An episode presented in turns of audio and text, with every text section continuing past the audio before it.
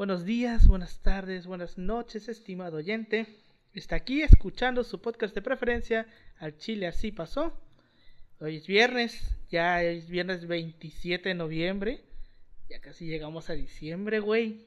Se fue bien pinche rápido el año. Ya casi es marzo otra vez. En cuatro meses cumplo años, güey. Verga, güey. Verga, güey. Cuatro meses falta para que vuelva a ser marzo. Para el segundo nivel. para el segundo nivel. Me, me, me, pregunto qué pasará con el aniversario de la pandemia, güey. ¿Será que haya como que fiesta o algo?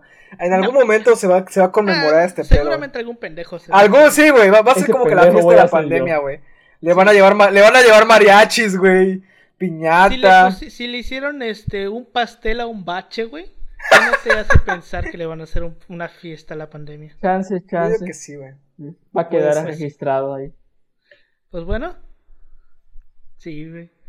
Pues bueno, como todas las semanas estoy aquí con mis colegas y amigos de licenciatura, con Ángel. ¿Cómo estás, Ángel? ¿Qué onda, Alberto? ¿Cómo están todos ya listos aquí desde el pasado?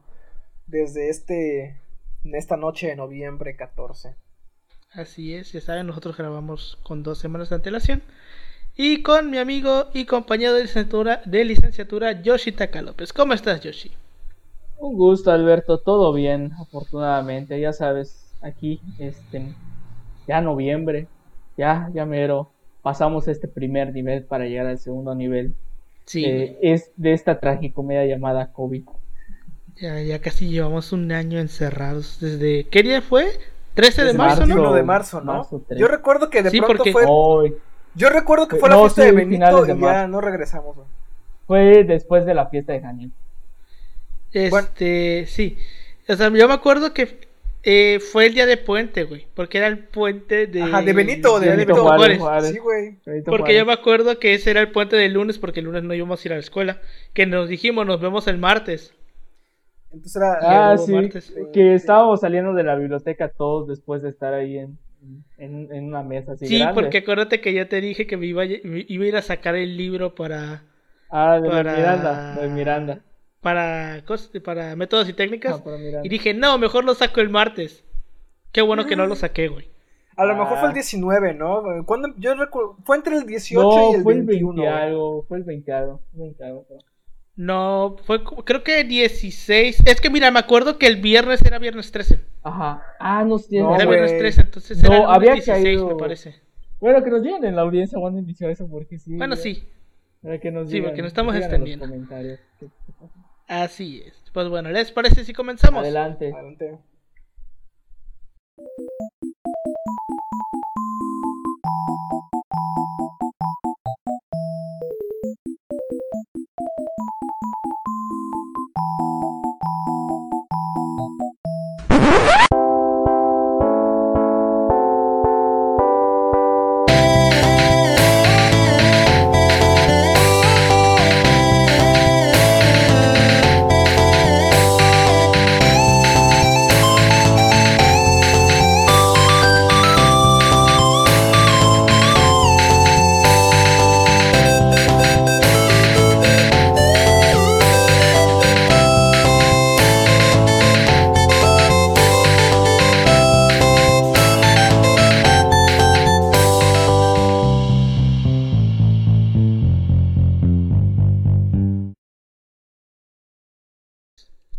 Bienvenidos a Chile así pasó, un podcast de historia mexicana y a veces mundial, donde su servidor, Alberto González, le va a contar a Ángel Paulino Chan y a Yoshitaka López una historia chusca, bizarra, increíble o surreal acerca de algún personaje, proceso o hecho acontecido en la historia.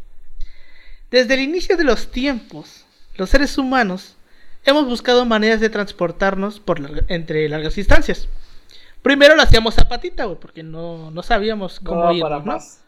Exacto. Caminábamos por días hasta llegar a nuestro destino. Después de... Pero así un transporte efectivo. Por supuesto, güey. Este, después descubrimos que algunos animales podían ayudarnos. Así que domesticamos burros, caballos o camellos en caso de que estés en el pinche desierto, ¿no? Después nos dimos cuenta que podíamos viajar por el mar en barcos. Luego llegó la revolución industrial y conocimos las maravillas de los, de los motores a vapor que posteriormente se convirtieron en motores a gasolina.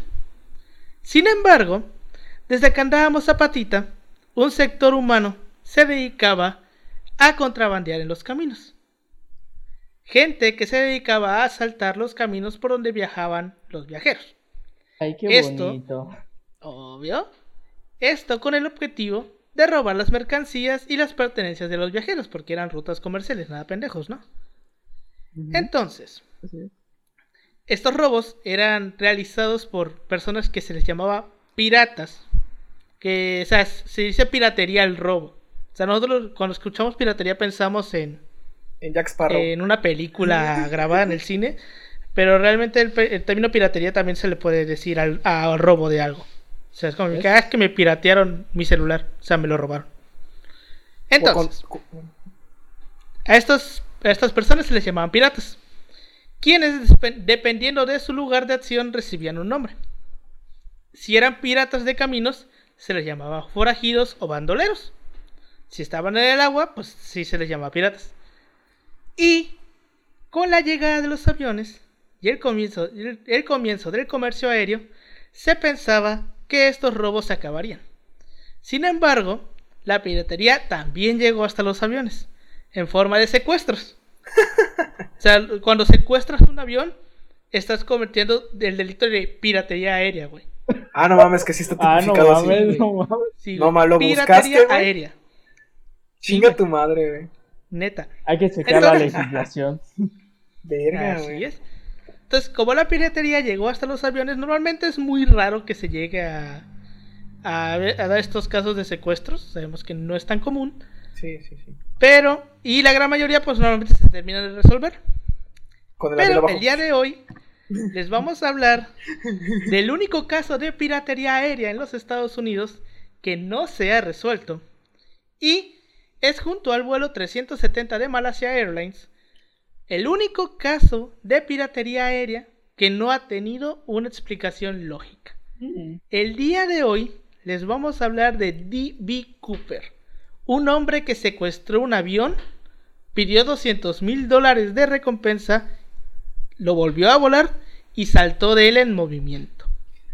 Ay, güey. Güey. Te voy a decir algo, eh, para, para, para, para la gente que no lo conoce, em, hay una película que se llama... Ay, olvidé el nombre, pero hay una, hay una El película camino de D.B. Cooper. No, no, no, aparte, es una comedia, güey. Aquí tengo el puto nombre, pero porque bajé la película hace años, eh, que es de un- Piratería. Ah, se llama. Espérate, no, no, no, no, no, no, Se llama no. Es con, con contenido compartido en redes.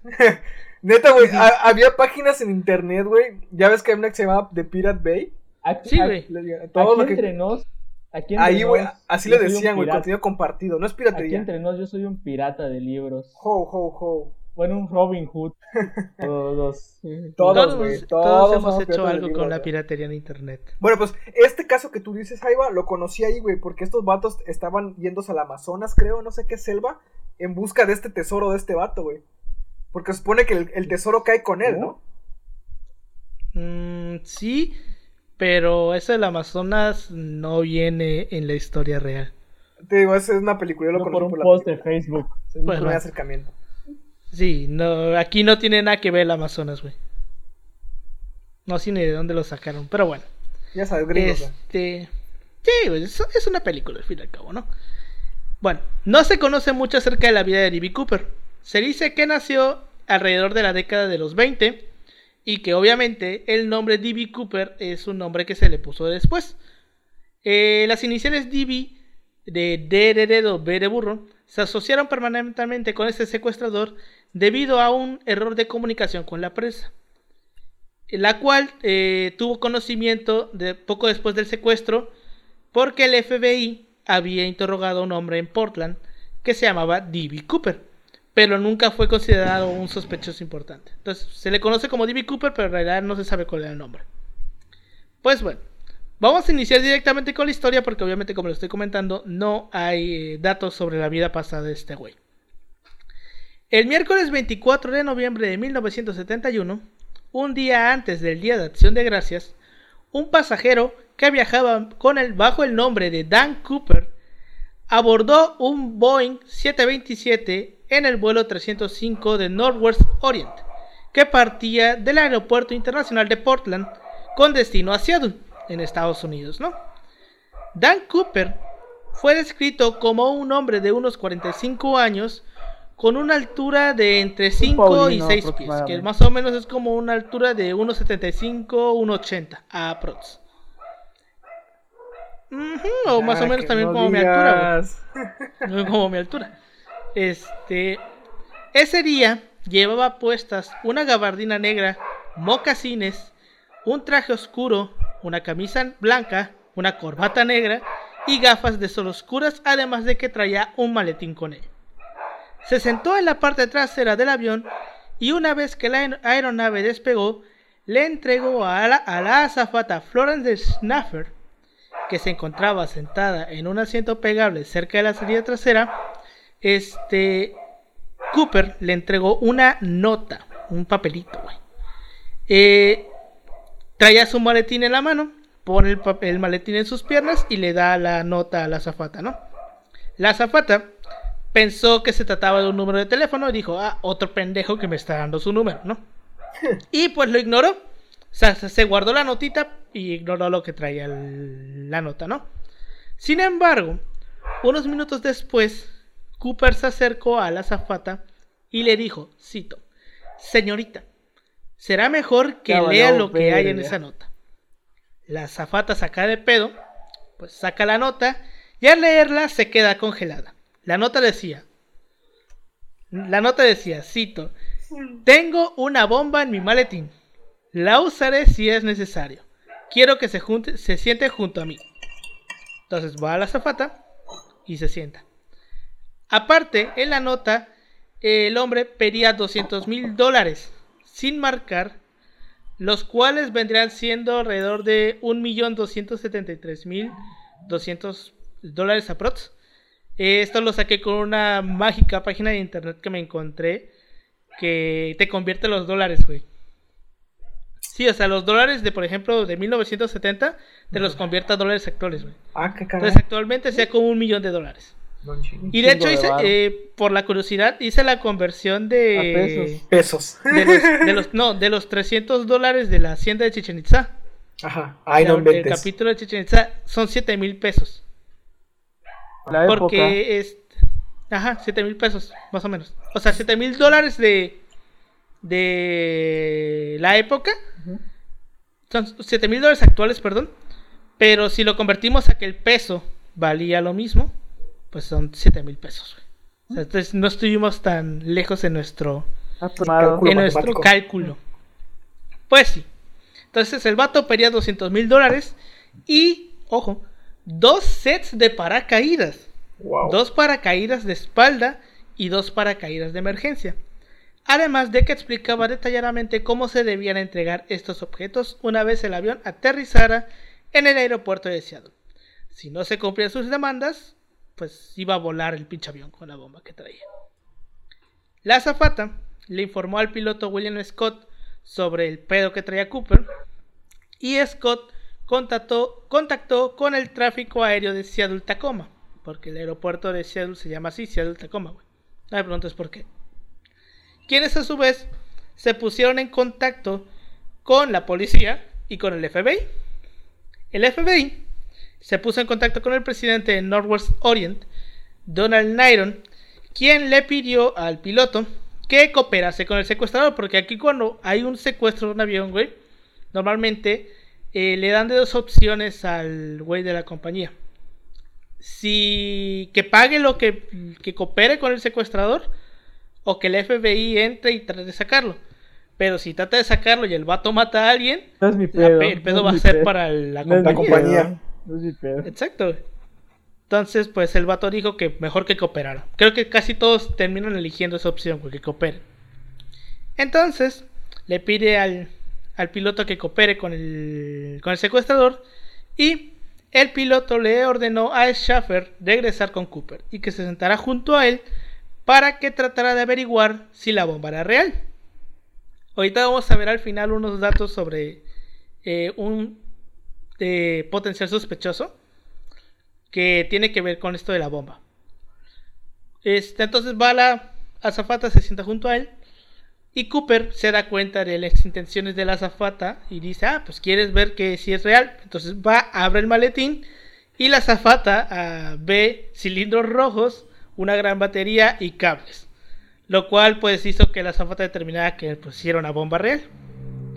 Cooper le ordenó a la azafata que le dijera al piloto que no aterrizara hasta que el dinero y los paracaídas estuvieran listos en el aeropuerto. Nota para este momento, ninguno de los pasajeros tenía la más mínima puta idea de lo que estaba pasando. O sea, ellos no sabían nada. O sea, tenían un güey con una bomba y ellos ni en pinche cuenta. Pues no, debe pasar nada de ser una buena persona. No pasa nada, oiga. No pasa Ahorita vamos a ver vamos a ver sobre cómo este cómo era él, cómo lo describieron. Pero pues sí, básicamente eh, los pasajeros estaban como de que ah, no pasa nada, oiga. Ok. Entonces, este. Después de que las demandas fueran comunicadas a las autoridades, estas se centraron en recolectar el dinero. Los agentes del FBI siguieron las instrucciones de solamente usar billetes sin marcar, porque normalmente lo que hacía, eh, bueno, cuando secuestras un avión, pides billetes pues, limpios, porque a veces los del FBI los marcan con algo y si luego vas y lo metes a un banco y el banco recibe la nota de que un billete con tal marca sería para un rescate, te van a ubicar. O sea, de, de vergazo, lógico, ¿no? Ah, ya valices verga. Ajá, güey. Entonces, este, el pues dijeron, no, pues sabes qué, sin marca, los pidió así, ¿no? Pero el FBI eh, decidió usar unos billetes impresos, principalmente en 1969, que tenían número de serie empezando con la letra L, porque todos los billetes en todo el mundo tienen un número de serie. Entonces los que leían a este güey, todos empezaban con la letra L. Dato muy importante para más, para que va a aportar para la historia. Además de esto, eh, los agentes pasaron rápidamente los 10 mil billetes, billetes de 20 dólares, porque se lo dieron en billetes de 20 dólares, por un dispositivo para crear una fotografía de cada uno y así grabar los números de serie. Entonces ellos ya sabían qué billetes habían dado. Y si se encontraban uno tiempo después, es porque el güey estaba usando los billetes. O sea, nada pendejos. Porque es el FBI, güey. o sea, es el FBI. No, no, es, no es la, la, Procuraduría de, de Coatzacoalcos. No, no es la PGR. No es la PGR ah, contratando una vidente. Ni la Procuraduría de son de Quintana Roo. Ni la de Peña Nieto.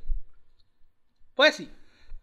Paralelamente a esto, las autoridades inicialmente pretendían darle a Cooper paracaídas militares, pero Cooper se negó y pidió que específicamente fueran paracaídas civiles, porque los militares son diferentes. Entonces, pues dijeron, vamos a darle militares para que se mate el güey.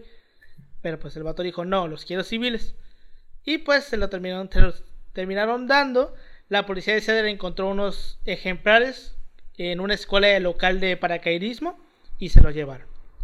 Mientras todo esto de la recolección de lo que quería el güey pasaba en tierra, el vato seguía volando en el avión, güey. O sea, seguía en el avión. Y Cooper estaba sentado en el avión bebiendo whisky con una soda de limón que dijo que él iba a pagar y que pagó, güey. O sea, ladrón, ladrón, pero pagó su, pagó su, una persona, su whisky. Será, será este, un secuestrador y un pirata, pero no una mala persona, ni una persona deshonesta. Y, dicen que dejó propina, güey. Ah,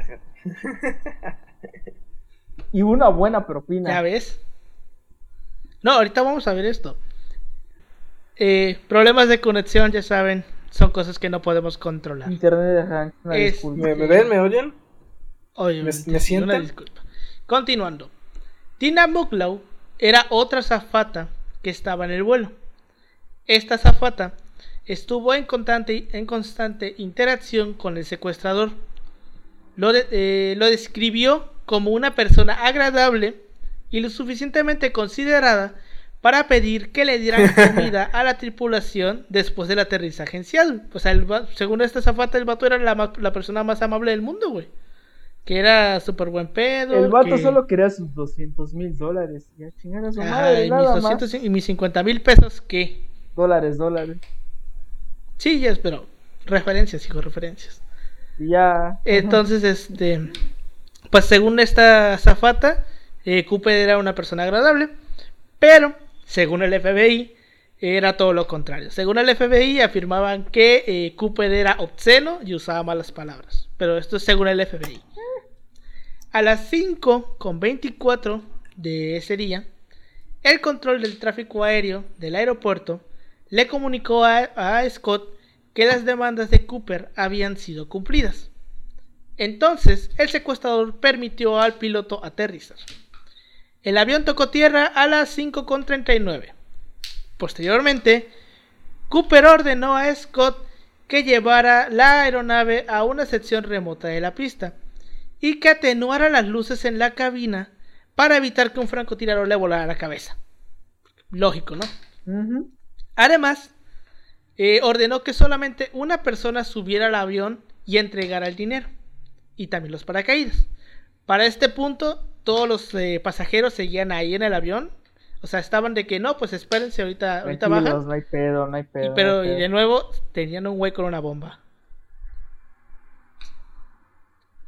Entonces, eh, los pasajeros seguían ahí encerrados, estuvieron esperando unos 15 minutos hasta que la persona elegida se acercó al avión y entregó los objetos a la azafata Muglow. Pocos minutos después, Cooper liberó, a los 36 pasajeros que no tenían ni puta idea de lo que estaba pasando y a Schnaffer, pero retuvo al piloto Scott, a la azafata Muglow, al primer oficial Bob, Bob que al parecer era turco o algo así, y al, y al ingeniero de vuelo H.E. Anderson. En ese momento, los agentes del FBI no tenían tampoco ni la más mínima perra idea de qué quería hacer este güey. Porque estaban como de que, ¿por qué chingados nos pidió cuatro paracaídas? O sea, ellos estaban como de que, ¿por qué? Porque no entendían qué quería hacer. Asimismo, se preguntaban si tendría un cómplice a bordo o si los paracaídas eran para los cuatro miembros de la tripulación. Porque decían, porque Justin pidió cuatro paracaídas y este y eran cuatro miembros de la tripulación, entonces a lo mejor pensaron que dijo, no, pues este güey los va a tirar con todo el paracaídas y se va a ir con el avión. Porque pues es un terrorista, güey, nunca sabes qué, va- qué van a hacer estos tipos. Entonces, este, como nunca nadie antes había intentado saltar en un paracaídas desde un avión comercial, este, no tenía ni perra idea de lo que estaba pasando. Sí, sí, sí. ¿Sí, siguen ahí? Aquí yo no los veo. Ah, ok. ¿No, lo- no me ves, güey? No, está apagada no, yo no te veo. No mames. ¿Qué pedos? Yo seguro la tengo prendida. Es que te piratearon, Pues, qué parte. ah, ahí está, ya te veo. ya te veo, está, ya ya te te veo. veo. Bueno, entonces, este, la aeronave pues se estacionó ahí en, le- en la pista y le estaban restableciendo, este, gasolina. Mientras era restablecida la gasolina, un oficial de la Administración Federal de Aviación quería subir al avión para explicarle a Cooper las implicaciones legales de la piratería aérea. O sea, básicamente como un pinche testigo de Jehová, güey, que quería subir al avión a decir, Oye, es que lo, ¿quieres lo que es malo, eso es malo lo que estás Güey, es- o sea, haciendo. es como malo. que le dice, es como el vato que dice que hablando todo se resuelve, güey. Es esa mamada, es esa mamada. Básicamente. Entonces va, camina hasta la puerta del avión y pide permiso. Y Cooper lo manda a la super verga, güey. Dijo, no, pendejo, no vas a pasar. Y no lo dejó pasar. En ese momento, también paralelamente, una bolsa de vapor en el motor del camión con, gasoli- con gasolina retrasó el procesamiento, el proceso de reabastecimiento de gasolina. Y Cooper empezó a sospechar cuando después de 15 minutos aún no habían acabado de poner la gasolina al avión. El secuestrador se puso nervioso y amenazó nuevamente con hacer estallar el avión, por lo que los encargados del abastecimiento aceleraron la tarea hasta completarla. Después de que le llenaron el tanque de gasolina al avión y que Cooper reinspeccionara el dinero y los paracaídas, le, ordenó a la tripulación despegar nuevamente a las 7.40. También decidió que volarían con rumbo a la Ciudad de México a una eh, velocidad relativamente baja de 170 nudos, unos 320 kilómetros por hora, y a una altitud de 3000 metros. Entonces, eso era muy bajo, güey. Porque la altitud normal era de un avión es de 7000, 11000 metros, güey. O sea, estaba- iban a volar muy bajo. Entonces, además de que iban a volar muy bajo, tenían que hacerlo con los trenes de aterrizaje desplegados y con 15 grados de flaps. Cuando yo leí esto dije, ¿qué chingados es un flaps? Y un flap, güey, ¿ves la ala de la- del avión? Ajá. Sí, sí. ¿Ves que está el ala? Y tiene como que una parte de la parte de atrás del ala que se le va bajando, se le puede ir subiendo. Sí, sí. Eso es un flap. Ah, ok. Algo o nuevo sea, como que los grados. ¿no? Los grados que puede tener esa madre. de la inclinación. Ajá. sí. De la, de la, Los el 15 alerón, no sé cómo se llamará. Uh, No sé, güey. bueno, son esas cosas que se aprenden todos los días. No somos Para eso pilotos. existe este podcast, güey, para aprender este tipo de datos que nunca nos van a servir. Pero pues ahí están. No, güey, claro que sí pueden servir. las- Imagínate para que estar en la peda con tus compas. Así es. O a, lo, a lo mejor estás en el elevador o en algún lugar ahí con el- un vato ahí que no conoces y hay un silencio incómodo y dices, oye, ¿sabías que los flaps son aquellos que miden los grados del alerón de un avión? Ya inicias conversación, güey, súper, súper, súper Sí. A huevo, a huevo. Entonces, después de escuchar todas estas indicaciones de Cooper, el oficial de vuelo, que era Rataksak, le dijo que el avión solamente podía, podría volar aproximadamente 1600 kilómetros en esas condiciones y que no iban a llegar a la Ciudad de México ni de pedo así. Por lo que Cooper y la tripulación se pusieron a pelearse por un teléfono que tenían por ahí. Pues que los- en el avión hay las azafatas tienen un teléfono para comunicarse con el con el piloto. Por ese por ese teléfono se andaban peleando. Entonces se empezaron a discutir hasta que después de, unos, de un buen rato discutiendo decidieron volar hasta Reno, Nevada, en donde se reabastecerían nuevamente de gasolina y de ahí ya se irían a la Ciudad de México. También decidieron volar en la ruta Víctor 23, que es una ruta aérea federal que transcurre al oeste de la cordillera de las Cascadas. Asimismo, Cooper le ordenó a Scott que dejaran la cabina despresurizada, ya que esto evitaría una salida violenta de aire y facilitaría la apertura de cualquier puerta para saltar en paracaídas. En este momento, los de la tripulación estaban como de que, ¿para qué Tú vergas quieres tranquilo, salir tú tranquilo. abrir la Todo, puerta? todo tiene su chiste. O sea, porque es que, güey, ¿cómo se te ocurre saltar? Sí, o sea, lo- los, de la tripulación estaban como de que, ¿qué pedo con este güey? Entonces, eh, despegan e inmediatamente después, Cooper le pidió a Muglow, la cual, a la azafata que estaba sentada junto a él, que volviera a la cabina eh, donde está el piloto y que permaneciera allí. Antes de que pasara la azafata por las cortinas o por la puerta de, de, la cabina, básicamente, volteó hacia Cooper y vio que se estaba atando algo a la cintura. Se estaba amarrando algo en la cintura. Momentos más tarde, en la cabina, la tripulación observó una luz intermitente en el panel de control ese que tienen los, los aviones, indicando que Cooper intentaba abrir la puerta trasera de la nave. A través del interfono, el teléfono ese, Scott le preguntó a Cooper si había algo que él pudiera hacer, a lo que el secuestrador le respondió gritando no. De repente, unos minutos después, la tripulación empezó a notar un cambio de presión en la cabina. ¿Cómo se dieron cuenta? Se les taparon los oídos.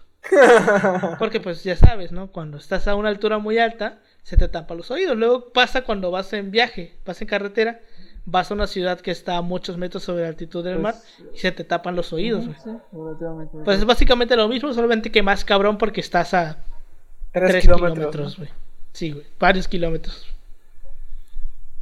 Entonces, eh, empezaron a notar un cambio de presión en la cabina porque Cooper había abierto la puerta trasera y había saltado del avión. Esta fue la última vez que se supo de él. El FBI cree que el salto se realizó a las 8.13 de la noche, sobre el suroeste del estado de Washington, ya que a esta hora las escaleras Ah, traseras para se sacudieron. Posiblemente al instante en que saltó, porque pues Pero es impulso, ¿no? O sea, temblaron las, las escaleras. No, para saltar, güey. O sea, para saltar tienes que agarrar impulso. Entonces, pues. Entonces, pues dicen que probablemente saltó a esta hora porque fue a la hora en que estas escaleras se sacudieron. En ese momento, en el momento del ¿Qué salto, huevos? O sea, el avión estaba O sea, volando a o sea, través de una ¿qué huevos? ¿Qué tormenta. huevos? Sea, y había mucha huevos, nubosidad, bien cabrón, la cual impedía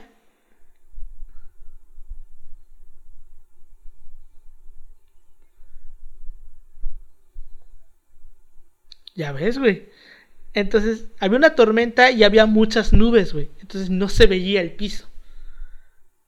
Como no se veía el piso, eh, no sabían exactamente en qué parte habían este. Este. Había saltado este güey. Inicialmente, este. Bueno, debido a la, mala visibilidad de las de por las nubes, la tormenta, habían unos aviones caza que estaban siguiendo el avión. Pero como había muchas nubes, no se dieron ni perra idea de qué momento saltó. Porque pues había muchas nubes, güey. Inicialmente se creyó que había aterrizado al sureste del área no incorporada de Ariel en Washington, cerca del lago Merwin, a 48 kilómetros al norte de Portland. Teorías posteriores, basadas en varias fuentes tales como el, testimonio del piloto de Continental Airlines, Tom Boham, quien, volaba a 1200 metros sobre el vuelo 200 305 y cuatro minutos detrás del mismo, pues decían que a lo mejor ya había aterrizado a 32 kilómetros del punto de en que partieron. Después de dos horas y media del despegue en Seattle, el avión llegó con la, cor- con la, co- con la puerta trasera abierta, aterrizó en Reno a las 10 y cuarto de la noche. El aeropuerto y la pista fueron rodeados por agentes del FBI y de la policía local. Tras comunicarse con el capitán Scott, se determinó que Cooper ya había abandonado la nave. Y los agentes abordaron el avión para buscar cualquier pinche evidencia que hubiera dejado, güey.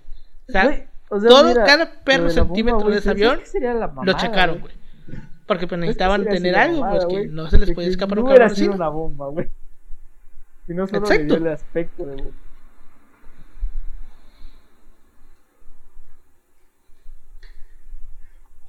¿Qué? Re-. ¿Recuerdan que hace unos años se dio el caso de una bomba, según en, en México, güey? El güey, el güey que quería hablar con Calderón. Ah, no, no, güey, creo que era, era, era un religioso, ¿no? El que quería hablar con el presidente, no me acuerdo con quién chingados quería hablar. ¿Con Calderón? Era con Calderón, güey.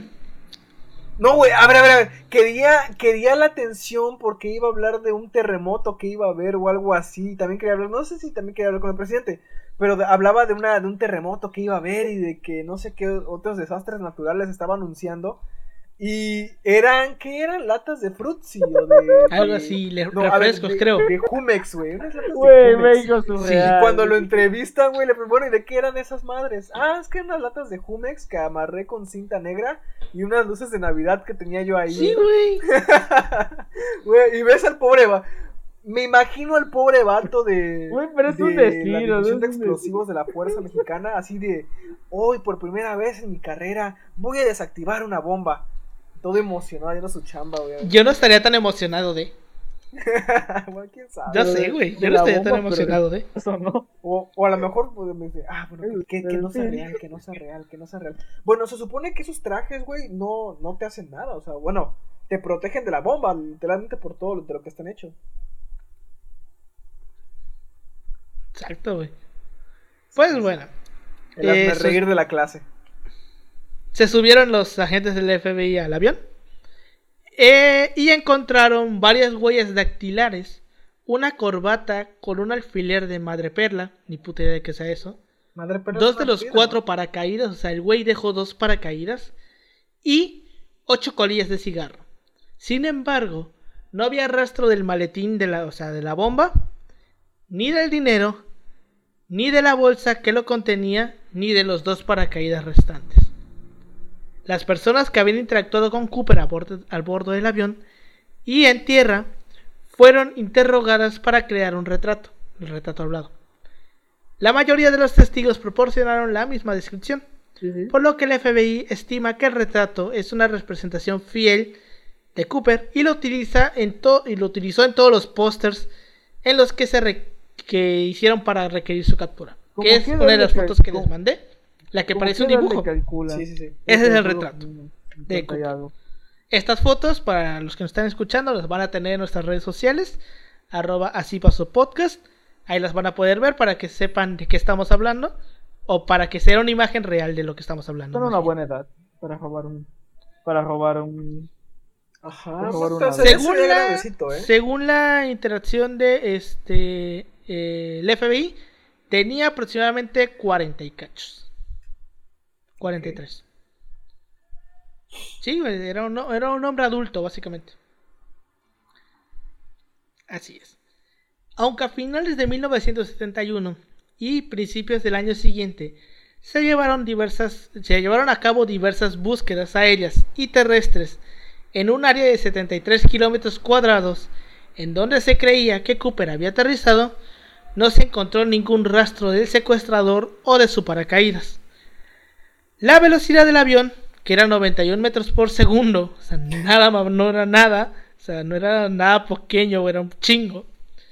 Este, las diferencias de altitud y la incertidumbre del momento del salto dificultaron la determinación del punto exacto del aterrizaje.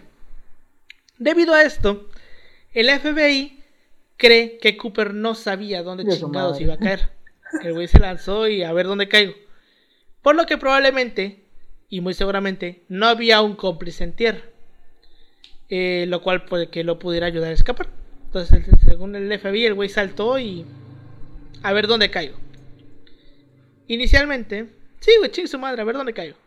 Inicialmente, el FBI trabajó junto a los policías de los condados de Clark y Cowlitz, Cowlitz, quienes realizaron búsquedas a pie y en helicópteros.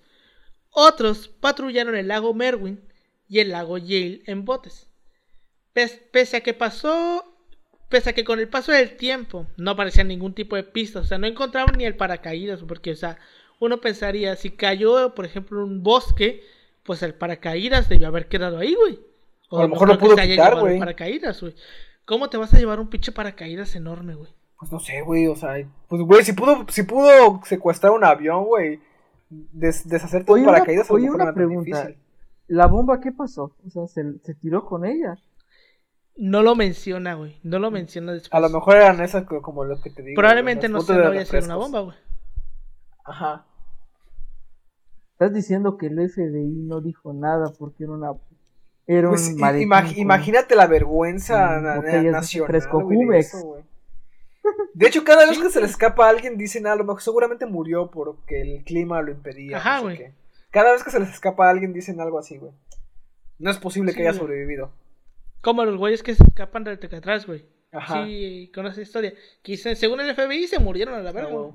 Que es más fácil que decir, sabes que no lo cachamos, güey. O sea, según ellos se murió a la verga, porque, pero aún así nunca encontraron los cuerpos. Porque a lo Y, mejor y aquí también aplica. Este, dicen, no, pues se murió a la verga, pero no encontraron el cuerpo. Bueno, entonces, este, a- aunque no encontraban ninguna, ninguna pista, aunado a la llegada del deshielo con la primavera boreal, se favoreció que se realizara una búsqueda terrestre te- extensiva que fue llevada a cabo por el FBI y por más de 200 me- miembros del ejército de los Estados Unidos que pues estaban estacionados en Fort Lewis. La expedición examinó metro a metro por el área estimada de aterrizaje durante 18 días consecutivos del mes de marzo y por otros 18 del mes de abril de 1972. Mientras tanto, el FBI empezó a rastrear los 10.000 billetes de, dos, de 20 dólares que se usaron para darle el, el dinero, dando a conocer los números de serie. Se los dieron a los bancos, compañías financieras y a otros negocios. Básicamente dijeron, si te llega un billete con un número de serie L tal, tal, tal, tal, avisa. porque así los encontraban. Asimismo, varias agencias policiales alrededor del mundo, incluyendo Scotland Yard, recibieron información sobre Cooper y los números de serie de los billetes para que tampoco se fuera al extranjero y los usara ahí. Porque lógico, ¿no? Durante los meses que siguieron al secuestro, Northwest, Northwest Airlines ofreció una recompensa del 15% del dinero que se recuperara hasta un máximo de 25 mil dólares. Pero la aerolínea retiró la oferta porque no, no les dieron, no le llegó nadie. Nadie llegó con dinero. En noviembre de 1973, The Oregon Journal, o el periódico de Oregon, un periódico de Portland, publicó por primera vez, y con permiso del FBI, los números de serie y ofreció mil dólares a la primera persona que se encontrara uno de los billetes. Posteriormente, el Seattle Post Intelligencer, ofreció una recompensa de 5 mil dólares por uno de los billetes. A pesar del interés desatado por estas recompensas, nunca nadie llegó con un billete del rescate. Nunca aparecieron esos billetes. Durante la década que precedió al secuestro, la policía local y el FBI habían resuelto dos crímenes importantes en el noreste de los Estados Unidos. Estos crímenes eran un robo de banco y una extorsión, rastreando los números de serie de los billetes y en ambos casos las autoridades tardaron solamente varias semanas en atrapar a los criminales. Pero con Cooper no sucedió, güey. O sea, nunca, habían nunca encontraron esos billetes. O no había, nadie estaba recibiendo esos billetes. El vato no los estaba usando.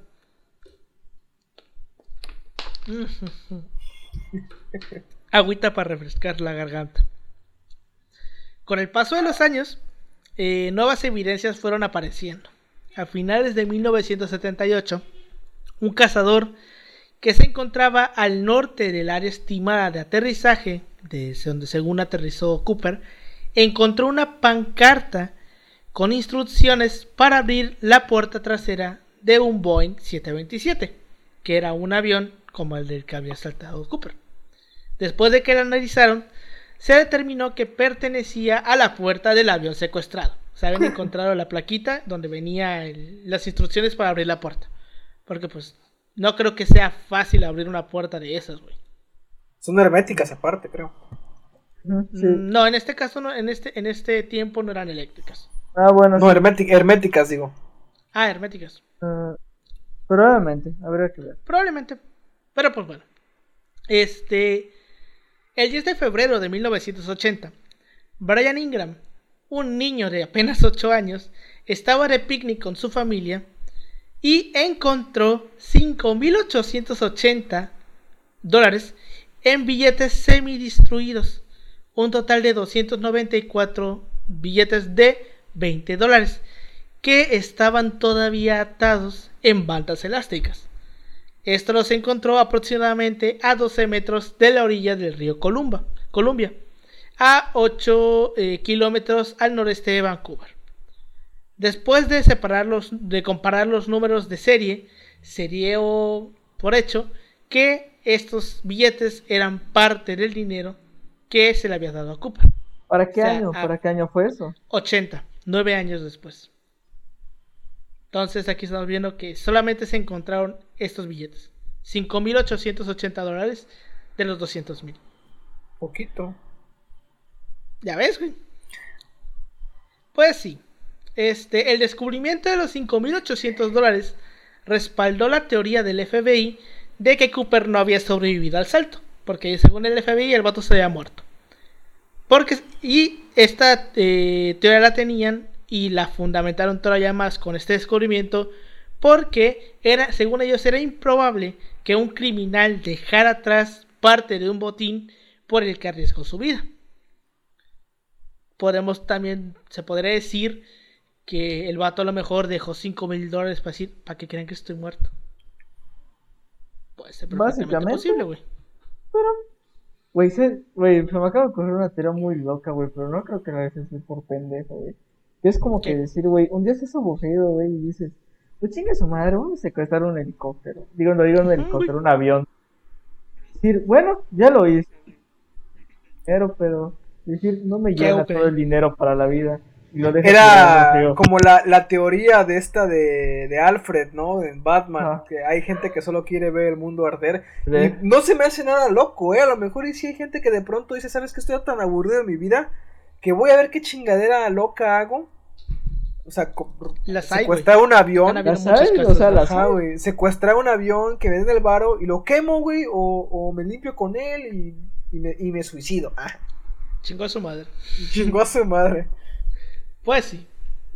El FBI ha investigado hasta el día de hoy a más de mil sospechosos y ha descartado a casi todos como el verdadero secuestrador. La agencia cree que Cooper estaba familiarizado con el área de Seattle, ya que reconoció desde el aire la ciudad de Tacoma, en Washington. La reconoció mientras el avión sobrevolaba eh, pues esa parte de Estados Unidos, ¿no? También había comentado, le había comentado al asistente de vuelo eh, que la base de la Fuerza Aérea de McChord, o McCord, supongo que se debe decir, sí, McCord, este, estaba aproximadamente a 20 minutos del aeropuerto internacional de Seattle Tacoma. Aunque inicialmente el FBI creía que Cooper podría haber sido un miembro activo o retirado de la Fuerza Aérea debido a sus conocimientos de la aerodinámica y el paracaidismo, esta hipótesis se descartó ya que ningún paracaidista experimentado habría intentado un salto tan arriesgado. O sea, nadie en su sano juicio lo intentaría, güey. Nadie intentaría saltar de un pinche avión de movimiento. Nadie, güey. Nadie, güey. Ahora, vamos a pasar con los sospechosos o los posibles sospechosos, los más conocidos, porque como estoy comentando, hubieron más de mil sospechosos, güey. El primero se llamaba John List. John List en 1971 fue considerado sospechoso del secuestro, ya que sucedió 15 días después de que matara a su familia en Westfield, Nueva Jersey. Su edad, rasgos faciales y comprensión física eran similares a los de Cooper. El agente del FBI, Ralph Himmelsbach, declaró que List era un posible sospechoso en el caso.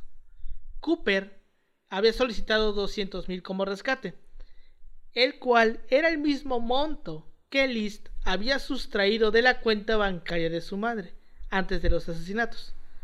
Después de su captura en 1989, List se negó totalmente de eh, negó totalmente haber secuestrado el avión. Actualmente el FBI ya no lo consideraba ya no lo considera un sospechoso y se murió el 21 de marzo de 2008 en prisión, porque el güey estaba en prisión. Luego tenemos a Richard McCoy Jr. Este vato, el 7 de abril de 1972, solamente cuatro meses después del secuestro de Cooper, eh, este vato, usando el alias de James Johnson, abordó el vuelo 855 de United Airlines durante una escala en Denver, Colorado.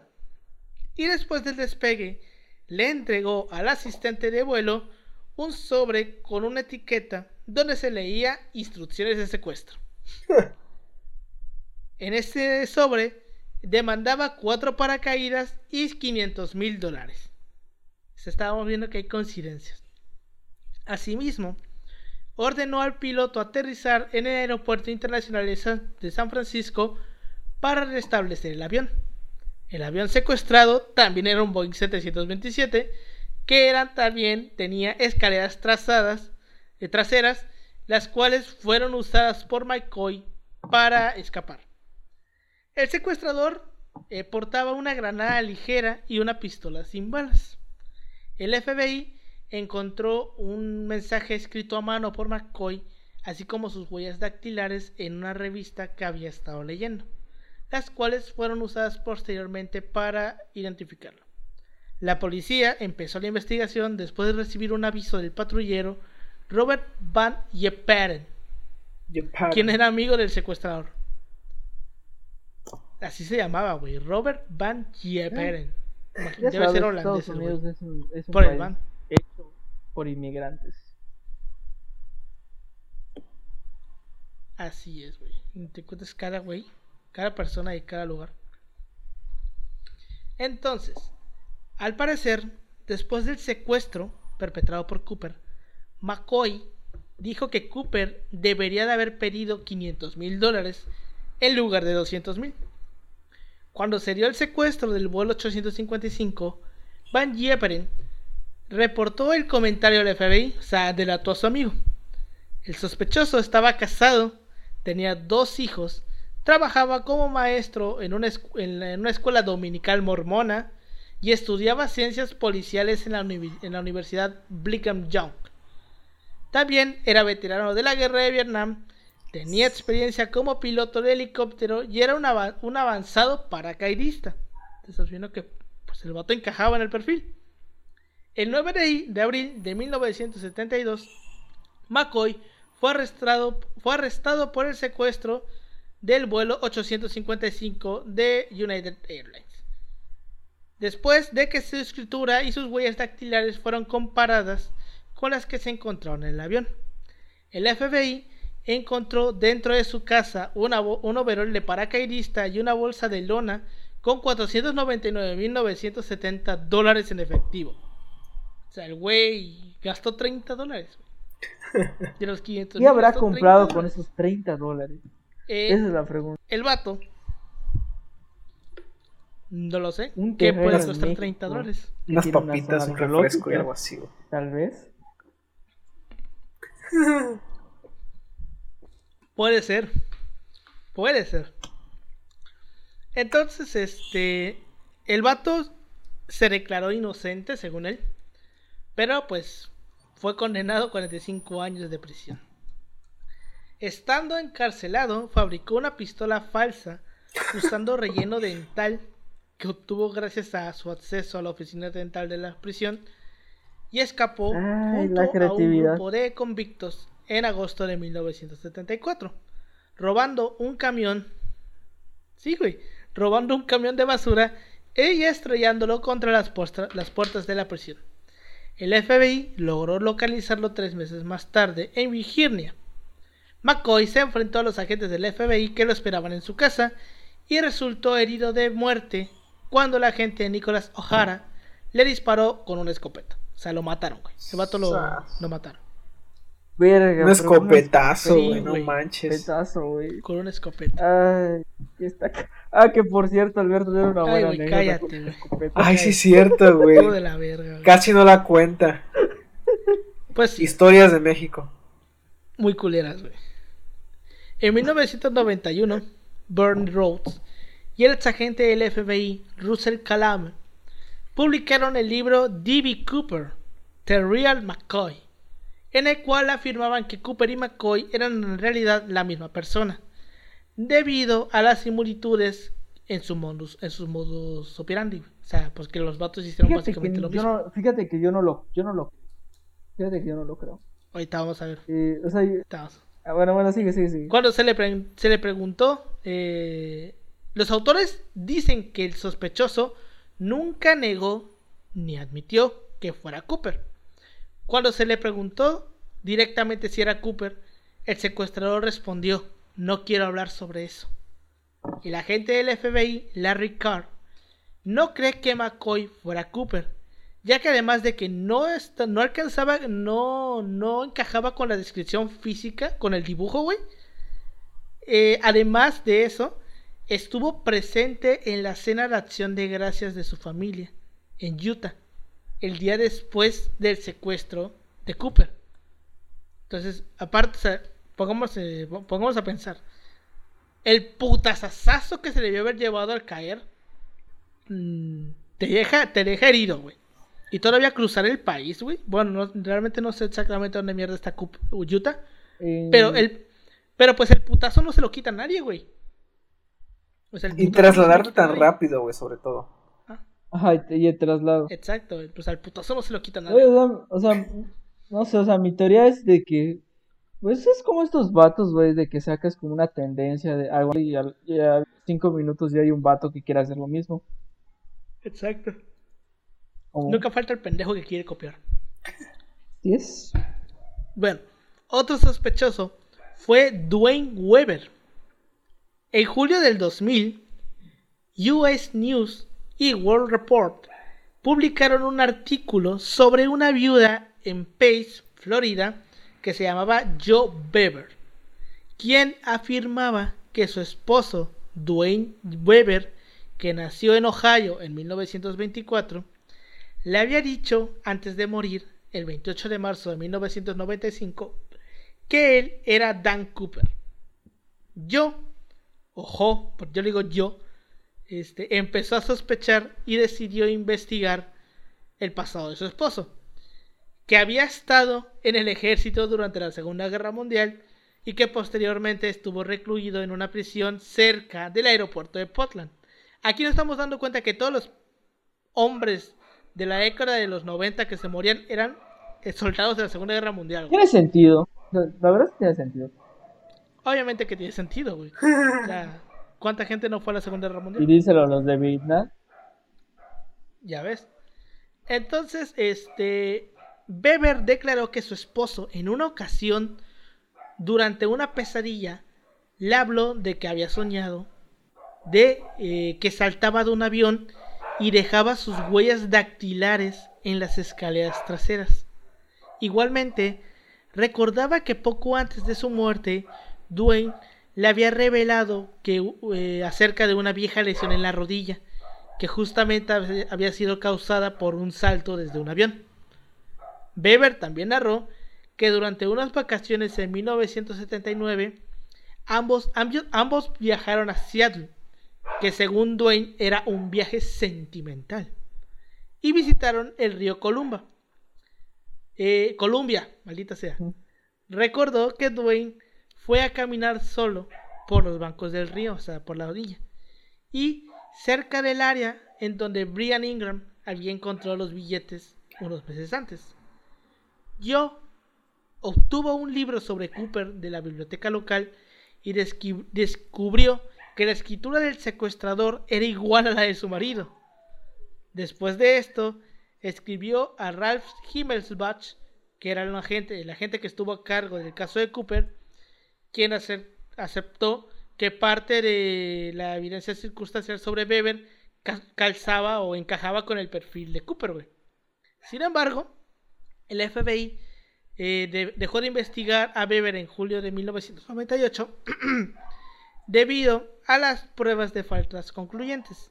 La agencia comparó las huellas de Weber con las que se encontraron en el avión secuestrado y no concordaron. O sea, el del esposo de esta señora, ¿no? Ajá. O sea, compararon sus huellas del esposo con las del avión y no concordaron. Entonces, nos damos cuenta que no era él.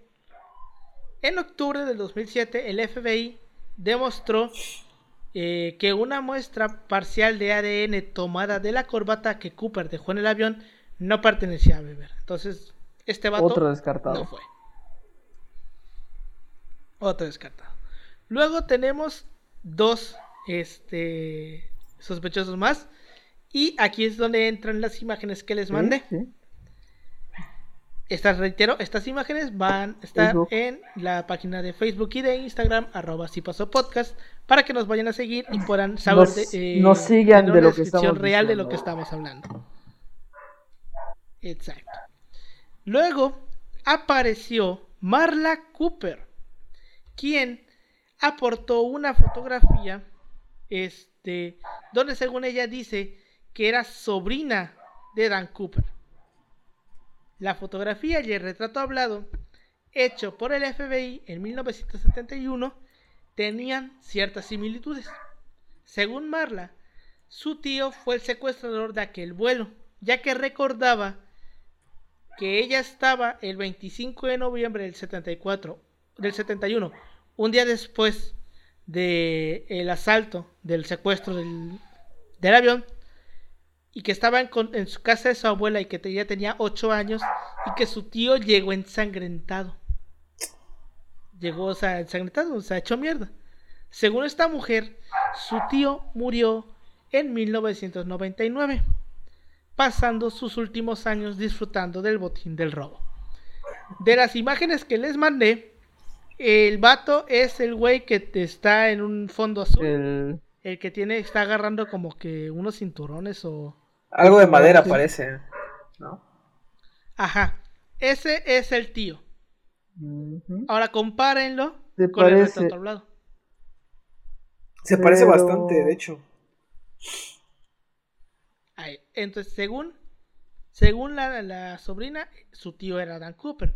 Sin embargo, luego, mediante pruebas de ADN, se demostró que su tío no era Dan Cooper.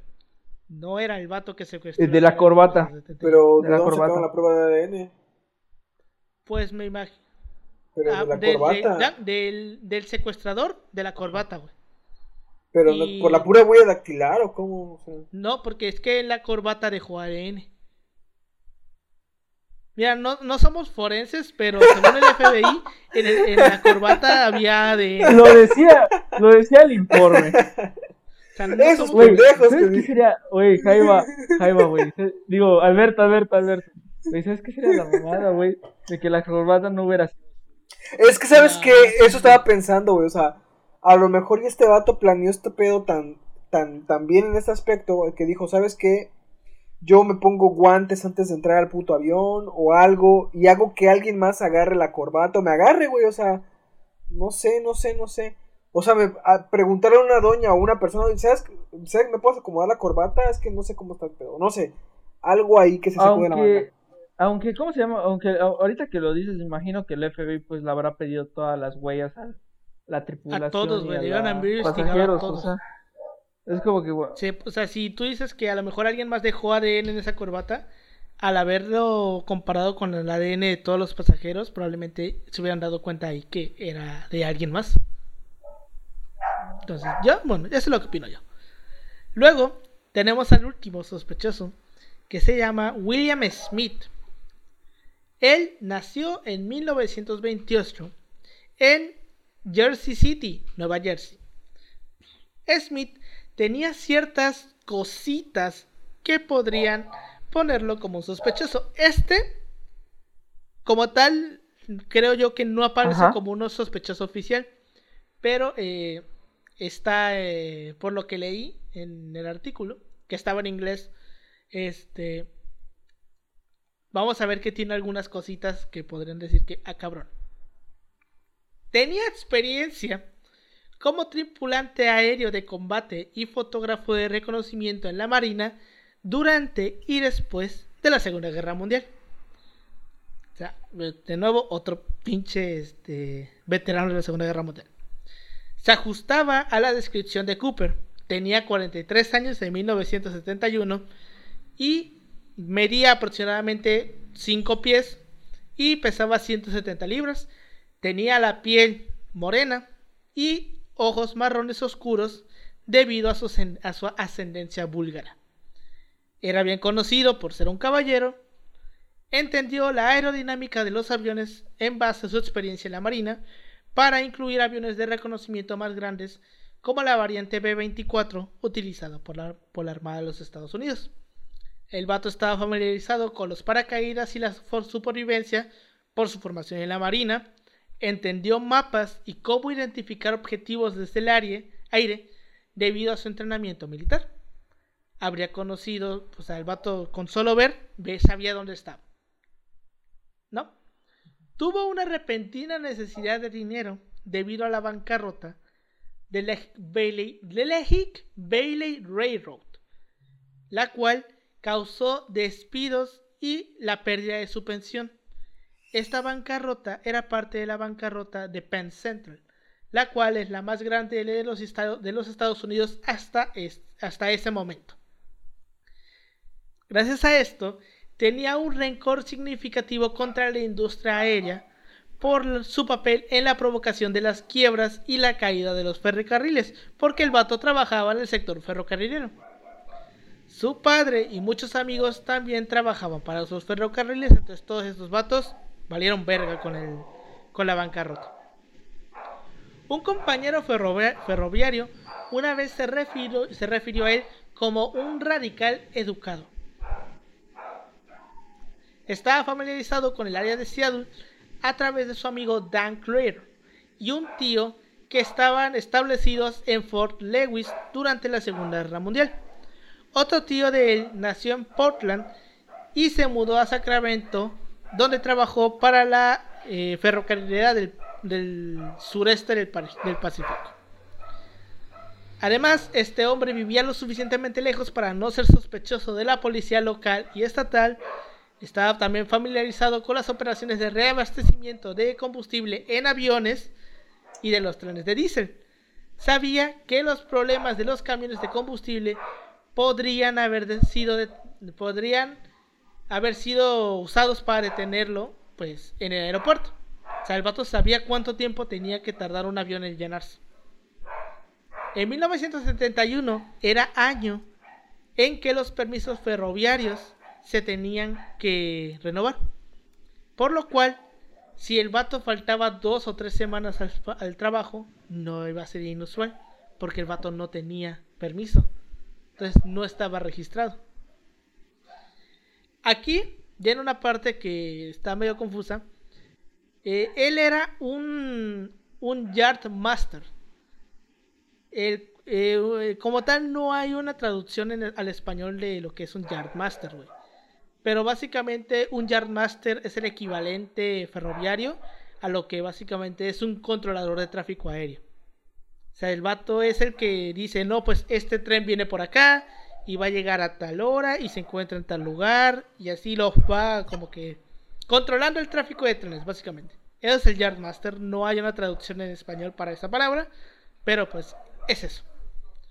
Tenía un conocido de la infancia que se llamaba Ira Daniel Cooper, el cual vivió en su vecindario en Jersey City y asistió a su escuela secundaria.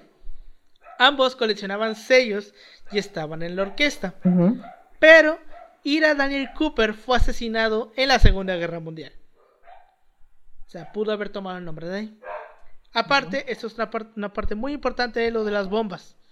Tenía acceso a bengalas de ferrocarril, las cuales eran rojas y podían haber sido utilizadas para hacer, para hacer parecer que era una bomba falsa, de aspecto realista. Ay, qué bonito, qué bonito, qué bonito. Me gusta Podría, la creatividad de la gente. Sí, güey. ¿sí? Podría fácilmente haber utilizado el anonimato en- por su papel en los ferroviarios, en los ferrocarriles, para viajar en tren desde Portland y volver a la costa este sin que nadie se diera cuenta. Porque como el vato trabajaba en la compañía, pues podía pasarse sin tener que registrarse. Era hábil con nudos, por lo cual probablemente fue muy fácil que se hubiera atado la bolsa de dinero a su cuerpo. Tenía una cicatriz en la, en la palma derecha que fue vista por la azafata Tina Murlock, que estaba sentada a su izquierda. O sea, la azafata decía, el vato tenía una cicatriz y resultó que este vato también tenía una cicatriz en la misma mano. Además de que tenía una excelente caligrafía cursiva y la nota que se le entregó a la azafata fue escrita en letra cursiva, güey, y en muy buena letra cursiva. Y para que nos demos cuenta quién es, es el viejito que aparece, güey, en la foto. El viejito. De las fotos que le mandé, es el Sí, viejito. sí.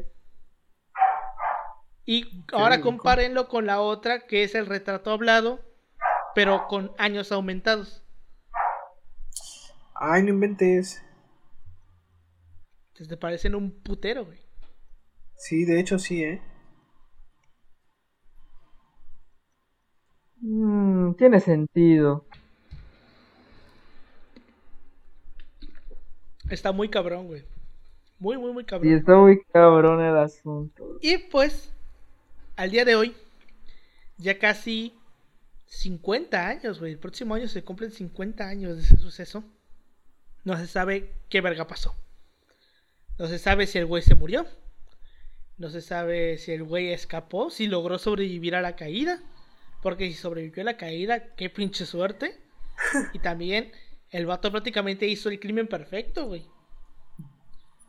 Pero pues como te digo, o sea, el putazo nadie se lo quitó, güey, porque el putazo que se debió haber dado al caer, güey, debe haber sido muy cabrón, porque aparte, imagínate, en tormenta, güey, sin saber dónde verga vas a caer, güey. O sea, ahí te llevas un putazo bueno. Pero mira, es del, de esa generación de la Segunda Guerra Mundial. Esos vatos ya Bueno. estaban. de- de- era acero su cuerpo, casi, casi, güey. A huevo. Eh, o has de tener la Sí, mejor suerte del mundo. También, este, podría ser que, este, porque chingados nunca se encontraron los billetes en circulación. O sea, nunca se reportaron que alguna tienda o algún banco recibiera la, recibiera, este, los billetes Mm, otra cosa. con la. Entonces, aquí viene la pregunta: ¿qué chingados pasó con los billetes? Igual es. Bueno, de hecho. Sí, Está o sea, ¿qué chingados pasó con los Está billetes? muy cabrón, o sea. Está muy difícil, verdad. O sea, hay cosas que cuadran, pero ¿dónde está el dinero? Y cosas ¿Dónde que no. está el dinero? Nunca, Exacto, ¿dónde nunca, nunca, dinero? nunca nadie, re- nadie dijo, ¿sabes qué? Yo tengo un... Bueno, es que cada cuánto checas tus billetes, güey, o sea... Güey, pero No a lo es que vamos, común. a lo que vamos, ya está, estaban marcados. ya. No, eh, no tenían marcas. La marca era el No, número o de sea, serie. no marcas, perdón, está el serie. Tenías que a huevo checar Estaba- el número de estaba, serie. ¿Cómo se llama? Pero es que, o sea, sí, se entiende que tiene el número de serie. Ok.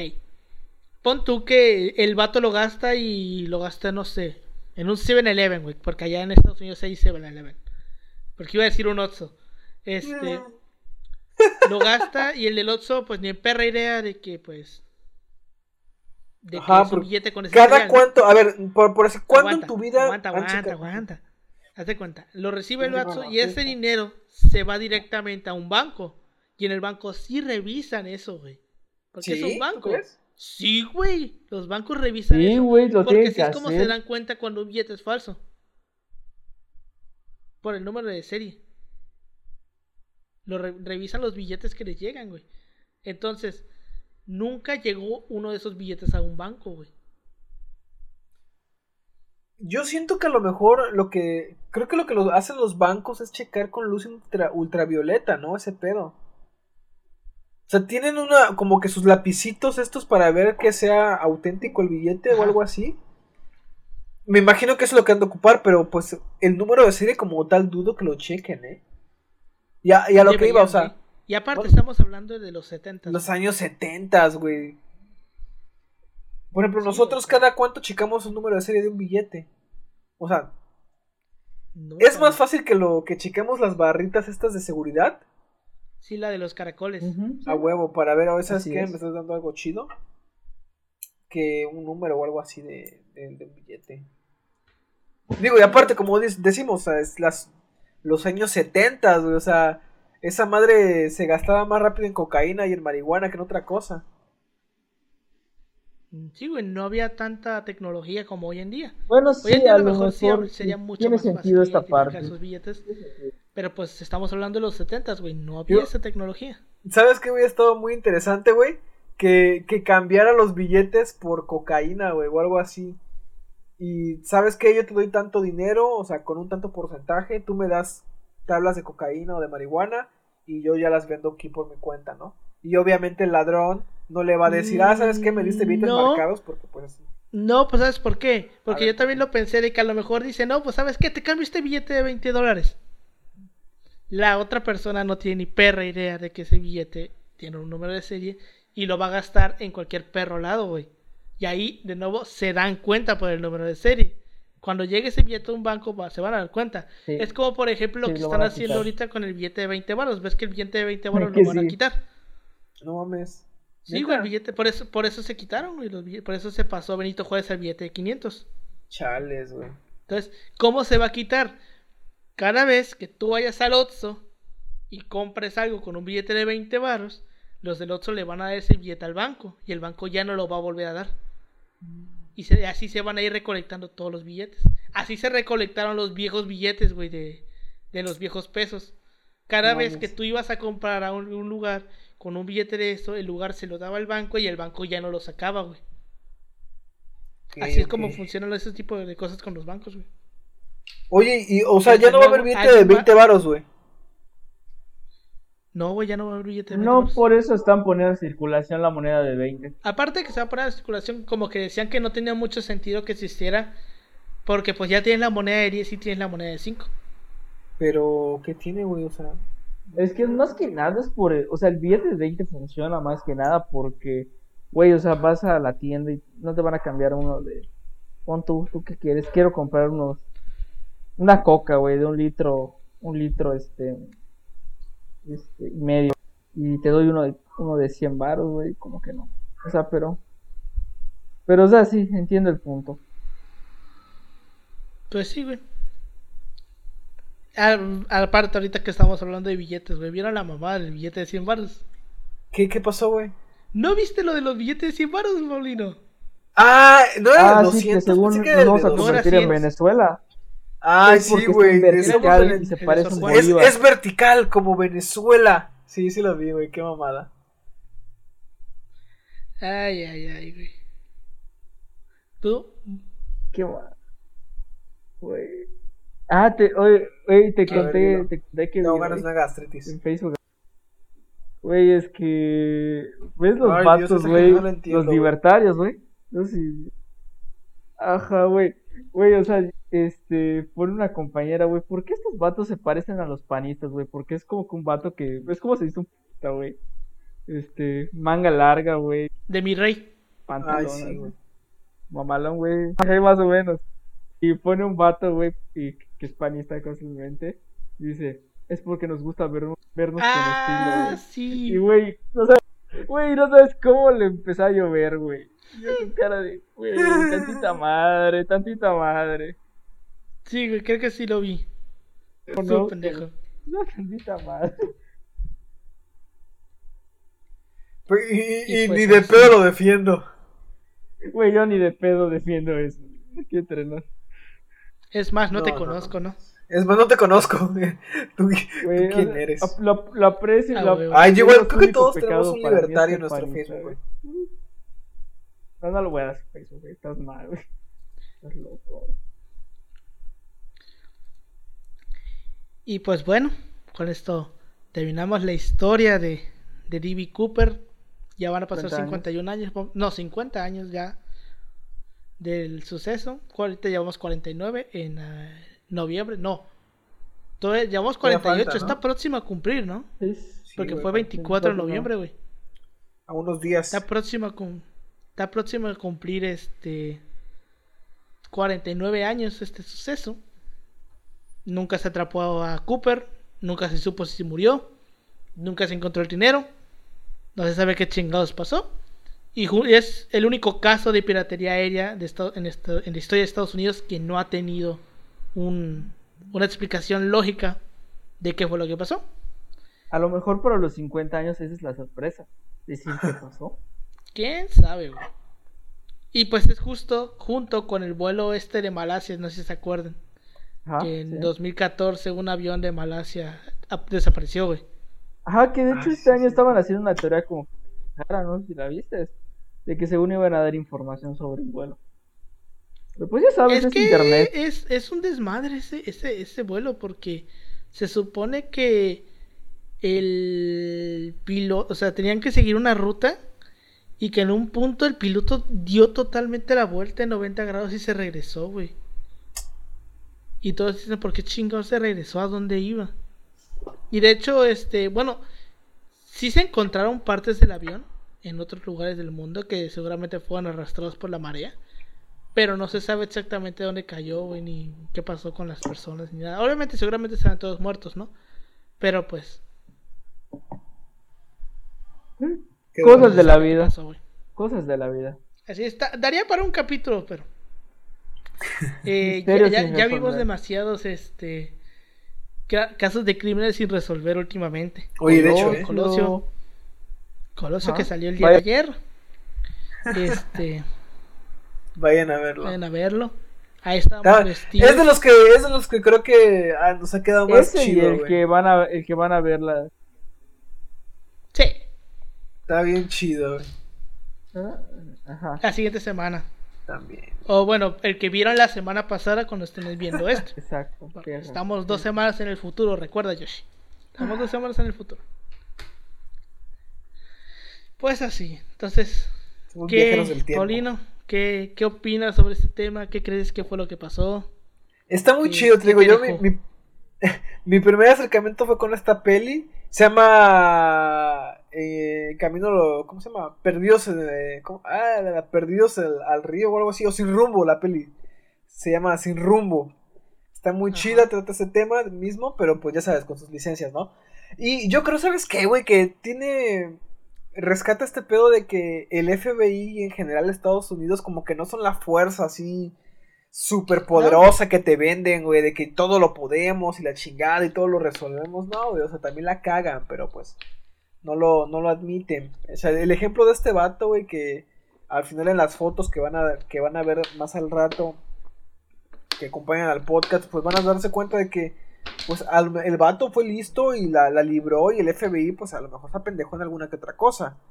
Entonces, no son la fuerza así súper poderosa que siempre salva al mundo, ¿no? Como ahorita están diciendo, ¿no? ¿Dónde está el Estados Unidos de las películas que está salvando al mundo? Solamente en, esta- solamente en las películas de Estados Unidos salva el mundo. Sí, güey, sí. Güey, es que Sí, güey, está, Entonces está eso, cabrón eso. Tú, Yoshi, ¿qué opinas de este tema? ¿Qué te deja? sea, lo has de tener que pensar muy bien, güey. Y lo del dinero es lo que no me cuadra, güey. O sea, güey, ¿qué vas a hacer con ese pinche dinero? Ah, el güey? dinero, y, güey. no me, y solo me cuadra la teoría, güey, porque estaba aburrido, güey. Eso es lo que me cuadra. Pero pues en- son esos grandes misterios de la vida. Y banda, se los digo aquí entre nos. No lo piensen mucho y váyanse a acostar a dormir porque son estas te dejan dormir en las noches. Sí, güey, o sea, no se sabe qué pasó con el dinero, nunca se encontró dinero rondando por el Mira, banco. yo digo, yo digo que se fue a Cancún a retirar. No me pregunten por qué Cancún y por qué retirar. Pero Puede ay, ser. para- Bueno, En los- los pero, pero 70, para ¿no? 1971 no existía todavía Cancún, ¿no? ¿O Es ya? de los 70 Cancún, creo, más o menos. 70. Sí, de los 80s. 70. No, ya, ya, había- ya existía. Ya existía. Pero todavía Pero pues era- no era el. Cancún. Ah, no, ni de pedo, güey. Pues, güey, pues, Ah, güey. mira, o sea, no, pues les cuento una anécdota. Este, en Cancún, este, hay una parte donde, pues, literalmente, no Donde solo... hay una estatua del queso de bola. Ah, no es Chet- No, Ese ese es de Chetumal, Chetumal, pero me cagué Chetumal. de risa cuando lo escuché la primera vez. Este, ese es... Quiero ir a ver ese- esa perra estatua, güey. Bueno, el monumento. El queso Igual había una de Bob Marley y dice que se la robaron, güey. De Bob Marley. ¿En Sí, dónde? güey. Chetumal. En Chetumal. No, Ah, eso no lo sabía. Adriana nos lo no la contó, una compañera nos no contó ese pedo. Esa no la sabía, güey. Pero en fin, te digo, o sea, algunas personas, no son las invasiones que se conocen popularmente, sino es que cuando se construye Cancún había una madrecita que mucho a llevar. Y pues no les dijeron. Pues podría ser que hizo. Pues quién sabe, porque como también emitieron una alerta a varios países de que tuvieran en cuenta este número de serie. Y reitero, o sea, es que al final de cuentas, el billete que tú tienes en tus manos, tarde o temprano va a ir a parar a un banco. Y luego el banco lo va a volver a sacar de circulación y luego va a terminar regresando a un banco. Entonces, si tú tien- mandas un billete con número de serie en específico, va a llegar un momento en el que va a terminar en ese banco. De a huevos que va a terminar en ese banco. Porque, pon tú, a lo mejor tú lo llevas a un Otso y el Otso luego le da ese billete, le cambia a otra persona y esa otra persona lo lleva a una ahorrera y la ahorrera se lo da a otra persona porque el billete puede haber temprano, pasado por un chingo de manos. Pero al final de cuentas va a terminar parando en un banco, güey. O en algún lugar donde lo chequen. Y ahí se tienen que dar cuenta del número de serie. Entonces, ¿qué chingados pasó con el dinero?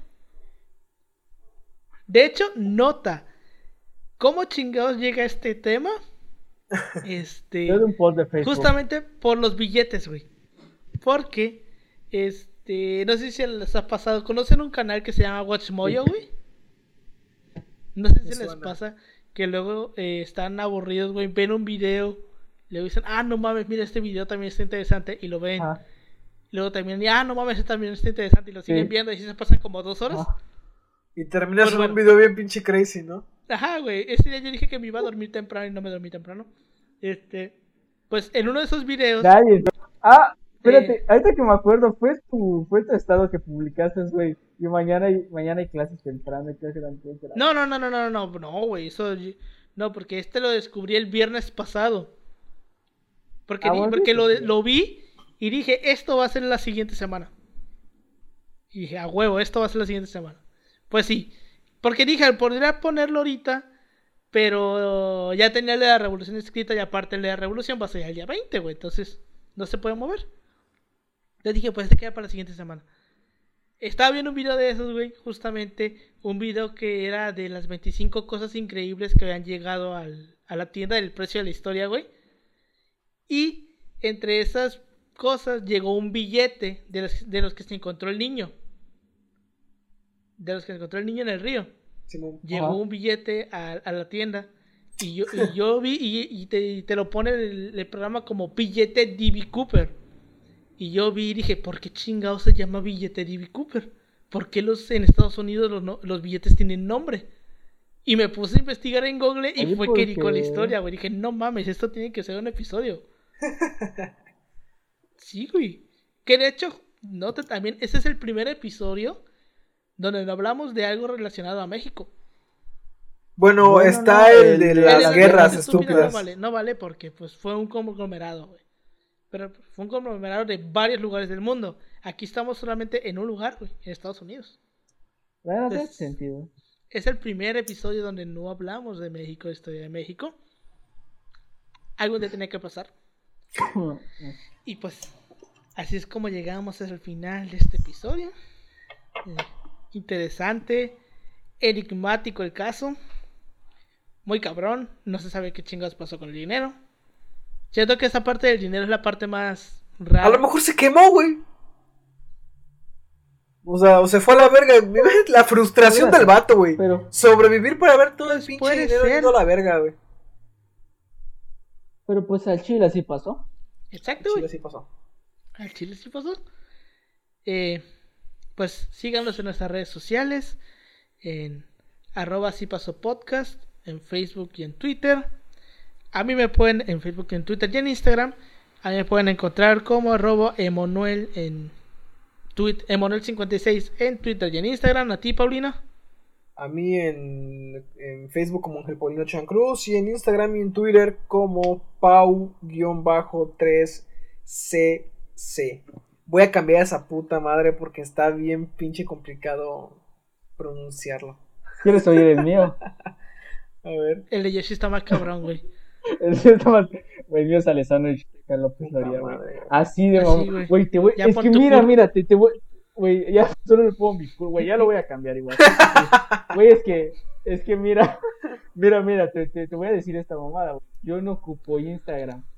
Nomás lo ocupo porque, o sea, pu- o sea para ver historias. Para ver mujeres. Pero cuando lo creé, eh, o sea, pues yo dije, pues no quiero usar, o sea, no sabía cómo funcionaba el pedo. Y pues ya ahorita que estamos grabando el podcast, güey, ya vi que solo lo voy a dejar Yoshi y ya, bueno. Ingéniatelas, güey. Sí, güey. Ingéniatelas. Güey, si yo pudiera ponerme en, en Instagram Vin Diesel, pero en Magma, güey, créeme que lo haría. Pero no, ¿No puedo. puedes? Ya está ocupado. No, está muy largo, güey. O sea, en Twitter sí lo tengo como nombre de Twitter, güey. Vin Diesel. ¿Por qué Vin. Diesel pero en Magma, güey? Sí, güey, es que me, me mamó ese nombre, güey. Cuando lo vi, me caí de risa. ¿Pero dónde? O sea, ¿tú lo inventaste o ya lo habías visto? No, lo vi en otro lugar, güey. Ay, Vin pues son esas pero no. historias. Nombre sosazo, güey. Hubieras puesto Vin Magma. Pues sí. Eh, pues muchas gracias por habernos escuchado esta semana. Escúchenos la siguiente semana aquí en este mismo canal de YouTube, si lo están viendo en YouTube, o si lo están viendo en Spotify, en Apple Podcast, en Google Podcast o en cualquier plataforma de podcast. Aquí también vamos a estar la siguiente semana. Y pues ya tienen una historia más para contar en la peda de un güey que se aventó de un, para- de un avión en movimiento con 200 mil dólares en la bolsa y que nunca apareció. Y Pues es que sería la mamada contarlo en un vuelo comercial. sí, güey, bien verga. Mientras gritas bomba. Y pues cuando la gente les diga no mames, no mames, y ustedes les van a decir al Chile sí pasó, ¿Qué pasó? Chile sí pasó. Muchas gracias por habernos escuchado. Nos vemos, cuídense. Vemos.